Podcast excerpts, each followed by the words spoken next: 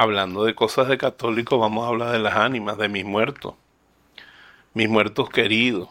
Primero, los muertos de mi familia, ¿cuántos serán? ¿Tú te imaginas? Desde que éramos cavernícolas para acá, ¿cuánta gente no hay ahí que familia tuya?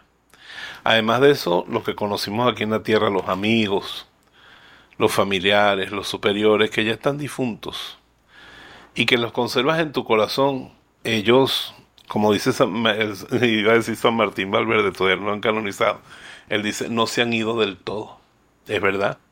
Estén en el purgatorio o estén en el cielo, mis muertos me acompañan.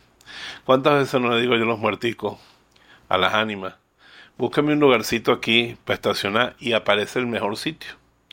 ¿Cuántas veces no le digo a las ánimas, ayúdame que me rinda el tiempo y me rinde? Hasta la plata me rinde cuando le pido.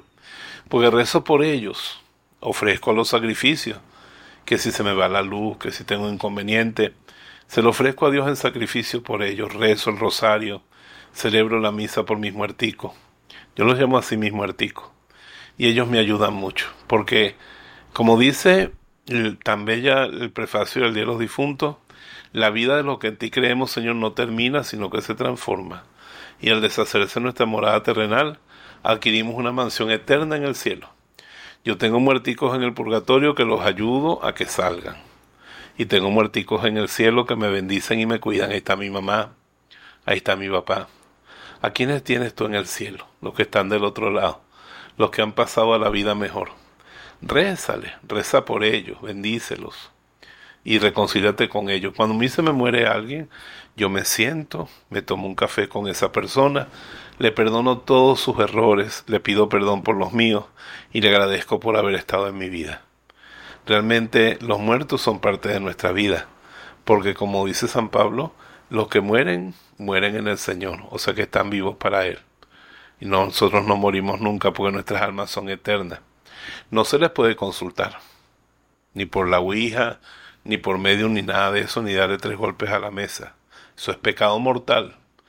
Pero sí se les puede amar y dejarnos amar por ellos, que seguro que no nos olvidan, porque ellos no se han ido del todo. Dale, Señor, el reposo eterno y que brille para ellos la luz perpetua. Descansen en paz. Amén. Las almas de los fieles difuntos, por la misericordia de Dios, descansen en paz. Amén. Feliz día.